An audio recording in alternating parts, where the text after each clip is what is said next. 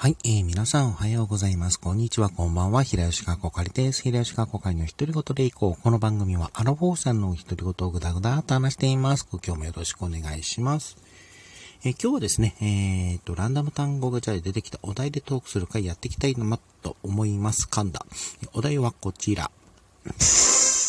楽器。はい、えー、楽器ですね。えっ、ー、と、例えば、まあ、皆さん楽器何かされてらっしゃいますか、えー、自分ですね、なんか、今、ま楽器ってあんまやったことないんですよね。あの、学校、例えば小学校だったら、あの、フルート、あの、あるじゃないですか。リコーダーか。フルートとリコーダー全然違うな。あの、リコーダーとか、あと、中、高校かなの時に、あの、え、アコースティックギターを、あの、授業で習って、授業で触ってたぐらいで、あのー、あとはないんですよね。あとはあれか、えっ、ー、と、一時期ですね、あの、じゃあまあその小学校の時に、小学校とかの時かな、あの、三振ですね、を、えー、やってたっていうのはありましたけれども、あの、今も全然触ってないですね。うん。なんか一回、その、ライブ配信の時だったかな。えっ、ー、と、なんかね、その、弾く楽器、あの、まあ、三振とかまたやりたいな、みたいな話はちょっちらってしたんですけども、それ以降全然進展がないので、あれなんですが、あの、たまにね、あのえっ、ー、と、ホームセンターとか行くと、まあ、ホームセンターとかでもね、普通にあの、楽器、あの、三振って置いてあったりするんですよ。あの、普通のその、ちゃんと、えっ、と、蛇の皮を使ったものもありますし、あという、いわゆる、あの、カンカラ三振、あの、缶、あの、空き缶で、あの、缶ですね、を、あの、ボディに使って、使ってる、あの、サンサラ、あの、カンカラ三振とかもあるんですけども、ああいうのを見ると、やっぱちょっと欲しくなったりするなーっていうところはありますね。うん。なんかね、まあ、あの、ま、いつか、まあ、でもいつか、あの、三振また触りたいなと思って、っていってずるずる、あの、すん、あの、時間過ぎてるところがあるので、なんか、タイミング見つけてなんかまたできればいいかなとはちょっと思ってたりはしてますね。うん、まあその前にまず部屋の清掃から始めろってとこから始まるんだと思うんですけれども、うん。あと多分ね、あの、まあ、いわゆる同居なので、あの、三振とかやるとかなるとちょっと音がうるさいとか思うので、あの、いわゆる防音室的なやつをなんか用意しないといけないのかなとかちょっと思ったりすることもありますね。防音室って作れるのか？この部屋の中で。まあまあまあまあまあ。ね、あとね、あの、やってみたい楽器っていうと、あの、例えばピアノとかも、なんかね、あの、触りた、あの、やってみたいとか思ったりしますし、あと、えっ、と、吹奏楽器、トランペットとか、あの、アルトサックスとか、あのあたりもね、なんかね、かっこいいからやってみたいっていうのはなんかあったりしますね。うん。なんかかっこよくないですか？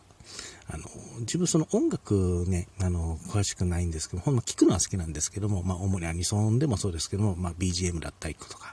あの、まあ、ゲームオーケストラとかね、ちょこちょこ聞いたりすることもあるんで、あの、楽器が、まあ、音楽好きですし、その、演奏している、その、パフォーマンスで、あの、ある、あの、パフォーマンスかっこいいなと思う、え、こともあるわけなんですよ。特にあの、さっき言ったようなトランペットとか、アルト、アルサックスみたいな、あの、吹奏楽器っていうのかなっていうのはなんかかっこいいなと思って、えー、見てますけれども、多分ああいうのもね、肺活量が必要だったり、その、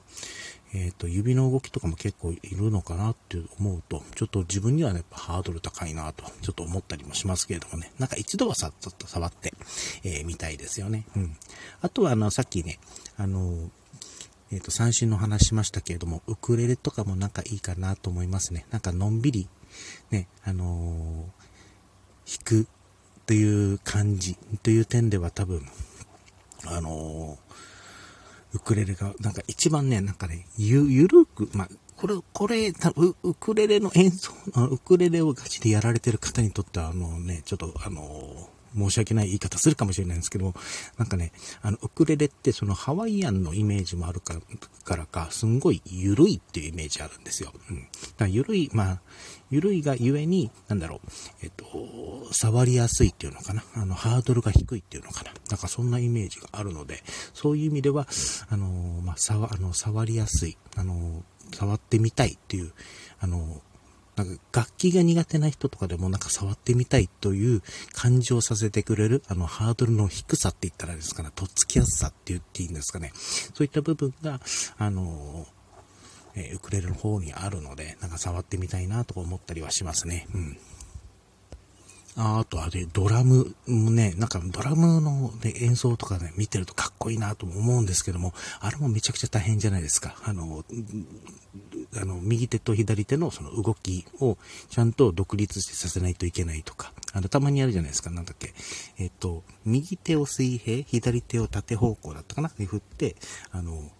あの、ちゃんと触れるようにしないといけないとか言っていうのをなんかネットだったかな、テレビだったかな。で見ったことあって試したりしますけども、まあ無理ですね。うん。あの、本当ドラムとかできる人はすごいと思います。はい。ということで、まあ、ドラムに限らずですね、その演奏、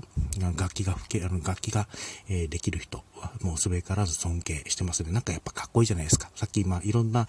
あの、ドラムかっこいい、あの、吹奏楽器かっこいいとか言いましたけれども、